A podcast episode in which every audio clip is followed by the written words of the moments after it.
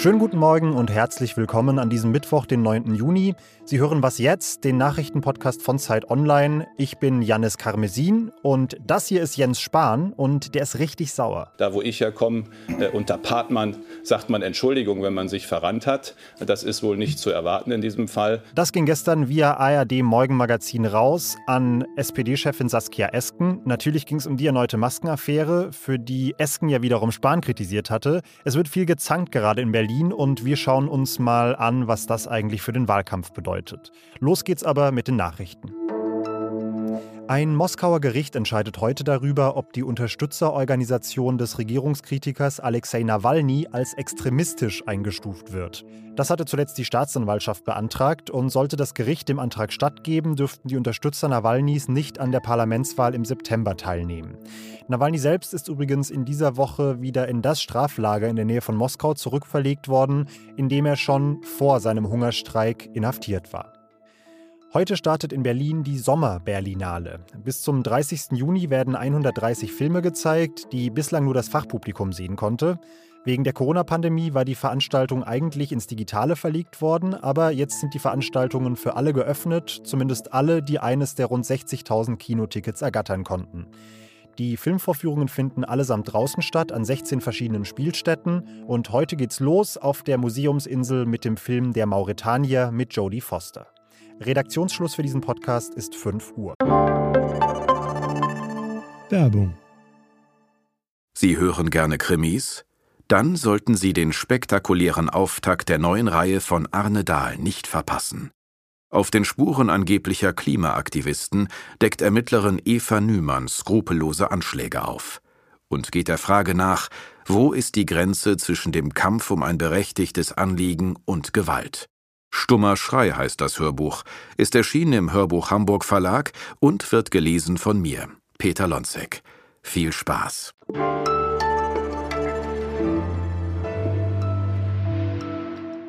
Ähm, dann zeigt es eine, Grundhaltung, eine menschenunwürdige ähm, Grundhaltung, äh, die ihn ähm, für ein Ministeramt nicht befähigt. So hat SPD-Chefin Saskia Esken im ARD-Morgenmagazin in Richtung Jens Spahn gesagt. Der soll ja laut einem Spiegelbericht darüber nachgedacht haben, nicht zertifizierte Masken unter anderem an Hartz-IV-Familien und Menschen mit Behinderung abzugeben. Spahn sagt, die Masken waren zwar nicht zertifiziert, aber trotzdem sicher. Ich will aber eigentlich auch gar nicht weiter über diesen Skandal oder vielleicht auch Nicht-Skandal sprechen, sondern vielmehr über die Reaktion darauf und darüber, was sie uns über das politische Deutschland in diesen Tagen sagen. Und das mache ich mit meinem Kollegen Michael Schlieben, der für uns heute mal so eine Art Polit-Psychoanalytiker ist und den Parteien in die Seele guckt. Hallo Michael. Hi, grüß dich. Ich habe Esken vorhin jetzt mal exemplarisch herausgegriffen, aber die SPD insgesamt geht ja gerade doch recht heftig an. Ich dachte mir nur so, wer solche Koalitionspartner hat, der braucht böse gesagt eigentlich auch keine Feinde mehr. Was verrät uns das denn über die Verfassung der SPD und auch über die Strategie der Partei in diesem Wahlkampf? Hm, naja, der, der SPD geht es natürlich nicht gut. Ne? Am Sonntag hat es eine herbe Niederlage in Sachsen-Anhalt erlebt und ist bundesweit auch total schlecht in den Umfragen. Also Scholz zündet bisher so gar nicht. Und diese Nervosität, die spürt man auch, wenn man in die Partei reinhört. Ähm, zu sparen, den hat die SPD schon länger als Schwachstelle der Union und in der Corona-Politik der Bundesregierung generell ausgeguckt. Zum Jahreswechsel hat der Scholz zum Beispiel so einen Fragekatalog zum Impfstart äh, an, den, an Spahn gerichtet, der auch öffentlich wurde. In der CDU hat man das gleich damals schon auch als Affront oder Kriegserklärung sogar aufgefasst, denn immerhin koaliert man ja zusammen. Und da ist, kommt es eher wie so ein öffentliches Vorführen ähm, daher. Also es ist schon ein Anzeichen, dass der Wahlkampf begonnen hat. Spahn ist anfällig für Kritik aber es stimmt, die SPD ist kritischer als zum Beispiel andere Parteien, was den eigenen Gesundheitsminister angeht. Ja, genau das wollte ich gerade sagen. Ich finde das Verhalten der SPD speziell deshalb spannend, wenn man es im Vergleich mit den Grünen sieht, die ja genauso im Wahlkampf mit der CDU stecken. Aber von den Grünen kommen deutlich weniger scharfe Worte, auch von längst nicht so prominentem Personal. Ist das schon so ein grüner Kuschelkurs mit dem künftigen Koalitionspartner? Ja, also, also stimmt, du hast recht. Baerbock und Spahn haben, haben wirklich ein ganz gutes Verhältnis zueinander. Im Januar hat, konnte man das zum Beispiel sehen, da gab es die Diskussion um Organspenden und da hatten die beiden unterschiedliche Positionen, waren jeweils quasi Vorkämpfer für eine Position, haben aber auch miteinander Interviews gegeben und sind sehr respektvoll miteinander aufgetreten. Und das heißt auch, die sind ungefähr gleich alt, dass sie sich durchaus verstehen. Aber wenn man sich so ein bisschen genauer bei den Grünen umhört, dann hört man schon auch, dass die das als skandalös bewerten, wenn es denn wirklich so gewesen sein soll, dass schadhafte Masken an die, an die Schwächsten unserer Gesellschaft quasi ausgeteilt werden sollten. Aber, und das ist vielleicht der Unterschied, die Grünen fordern Aufklärung und das auch durchaus vehement, aber eben noch nicht seinen Rücktritt. Äh, Stichwort Aufklärung. Auch die FDP hat ja jetzt gestern vorgeschlagen, einen Sonderermittler in dieser Frage einzusetzen. Das wäre dann wahrscheinlich so, ja, so die Rolle des vernünftigen Streitschlichters, in der man sich da positioniert zwischen den ganzen zankenden Rowdies. Ja, ja, genau. Also, ich, obwohl ich schon auch finde, dass die FDP deutlich kritischer ist als die Grünen. Also, da, da hast du auch, finde ich, die richtige Beobachtung gemacht. Ich habe vorhin ein bisschen mich in der Fraktion von der FDP umgehört und da wurde schon betont, dass Spahns Arbeit während der Pandemie sehr kritisch in der FDP gesehen wird. Und das ist schon auch beachtlich, weil Spahn ja durchaus auch als Buddy der, der aktuellen FDP-Spitze gilt. Ähm, ich habe vorhin mit der Christine Aschenberg-Dugnus gesprochen, das ist die gesundheitspolitische Sprecherin der FDP. Und die sagt dazu, dass das Ganze nach ihrer Wahrnehmung auch Züge einer Schlammschlacht zwischen den Regierungsfraktionen hat. Und ähm, in diese Schlammschlacht will sich die FDP ungern mit reinziehen lassen. Also sie bezieht Position zu den inhaltlichen Themen, aber will nicht eben auf diese Ebene des äh, gegenseitigen Blames so gerne mit reingehen. Ich danke dir für die Einschätzung, Michael. Ja, klar, gerne.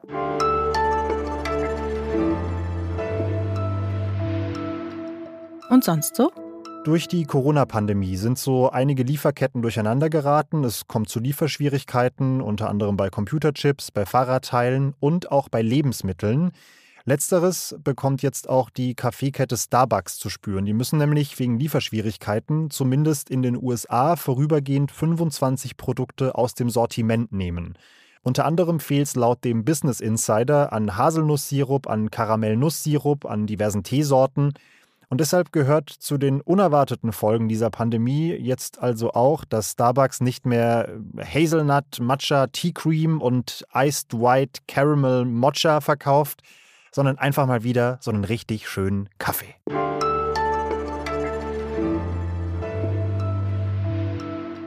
Meinen Job, also als Was jetzt Moderator zu arbeiten, das war relativ problemlos im Homeoffice möglich, ist es auch weiterhin.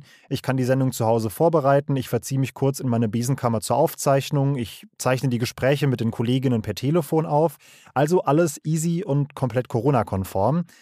Das ist in anderen Branchen logischerweise aber komplett anders. Im Gesundheitswesen natürlich, in der Fleischindustrie, in Friseursalons und so weiter. Überall dort mussten und müssen Beschäftigte mit dem Risiko leben, sich bei der Arbeit zu infizieren. Bis Ende April haben in Deutschland etwa 140.000 Menschen Covid-19-Infektionen als Arbeitsunfall oder als Berufskrankheit angezeigt, um von der Unfallversicherung entschädigt zu werden. Aber das ist gar nicht so einfach, sagt Tina Groll, unsere Expertin für Gesundheitspolitik bei Zeit Online. Hallo Tina. Hallo. Tina, wir müssen als Grundlage vielleicht noch mal ganz kurz erklären, wie unterscheiden sich denn Berufskrankheit und Arbeitsunfall und inwiefern ist diese Unterscheidung denn wichtig? Tatsächlich äh, kann man sich ähm, Corona oder Covid-19 als Berufskrankheit nur in bestimmten Berufsgruppen anerkennen lassen, weil um sich etwas als Berufskrankheit anerkennen zu lassen, setzt es voraus, dass die Erkrankung tatsächlich in einem direkten Zusammenhang mit der beruflichen Tätigkeit zusammenhängt. Also zum Beispiel der Krankenpfleger auf der Intensivstation Kommunikation mit den Covid-Patienten, der sich dort auch infiziert. Explizit sieht das Gesetz momentan nur Beschäftigte des Gesundheitswesens, der Wohlfahrtspflege und von Laboren aus, ähm, für die eine Anerkennung von äh, Covid überhaupt als Berufskrankheit in Frage kommt. Und für alle anderen Berufsgruppen ist ein Verfahren dann generell äh, quasi ähm, ja unrealistisch, dass das zu, einem, zu einer Anerkennung kommt. Und der Unfall wäre dann was? Der Unfall ist denkbar zum Beispiel bei den Erntehelferinnen und Erntehelfern oder den Mitarbeitenden im Fleischbetrieb, die eng an eng arbeiten, ähm, da vielleicht auch tatsächlich der Arbeitgeber den Infektionsschutz nicht einhält und insofern massenhaft Ansteckungen im Betrieb stattfinden. Okay, das heißt, Covid-19 als Berufskrankheit klappt nur in ganz wenigen Jobs, als Arbeitsunfall zwar theoretisch für alle, aber da ist es dann natürlich umso schwerer nachzuweisen, dass es wirklich bei der Arbeit passiert ist. Und das macht es dann natürlich wahnsinnig schwierig, von der Versicherung Geld zu bekommen, oder? Tatsächlich ist die, äh, der Nachweis sowieso immer der Pferdefuß, wenn es darum geht, äh, sich irgendwas als Berufskrankheit oder Arbeitsunfall anerkennen zu lassen. Ähm, das Gesetz will es nämlich so, dass der Betroffene wirklich darlegen muss, also wirklich belegen muss, dass seine Erkrankung tatsächlich direkt im Job stattgefunden hat nicht etwa im Privatbereich. Und das ist zum Beispiel bei der Lehrerin, die im Präsenz und ähm, vielleicht auch im Homeoffice ihre Klasse unterrichtet, durchaus natürlich schwierig, vor allem wenn sie selber irgendwie Kinder hat, die in eine Kita gehen, wo auch Infektionen ähm, stattgefunden haben. Also insofern ist das tatsächlich die große Herausforderung und auch der große Streitpunkt. Okay, das klingt jetzt ein bisschen so, als funktionierten einfach die alten Regeln aus der Zeit vor Corona nicht mehr durch die Pandemie. Braucht da die Unfallversicherung vielleicht eine Reform? Eine Reform wird schon ganz, ganz lange gefordert, unter anderem von der Linken eben auch, aber auch von Gewerkschaften, weil es einfach ein Unding ist, dass nur 80 Krankheitsbilder insgesamt äh, genannt sind und ähm, wer irgendeine andere neue Erkrankung zum Beispiel entwickelt, ähm, der hat dann Pech gehabt und geht leer aus. Das kann es ja irgendwie nicht sein angesichts dieser noch nicht abzusehenden Anzahl an Menschen, die Long-Covid haben und die sich auch im Job tatsächlich infiziert haben, ähm, ist einfach eine Reform jetzt überfällig. Und man darf gespannt sein, wie die Politik diese Frage dann löst und welche Antworten sie findet. Und damit hat Tina mehr oder weniger auch das letzte Wort in dieser Folge. Vielen Dank. Ich möchte mich nur noch kurz verabschieden und Ihnen wie immer unsere Mailadresse hier lassen, wasjetzt.zeit.de. Ich hoffe, der heutige Tag wird für Sie einer von der besseren Sorte. Mein Name ist Janis Karmesin und ich sage ciao und bis bald.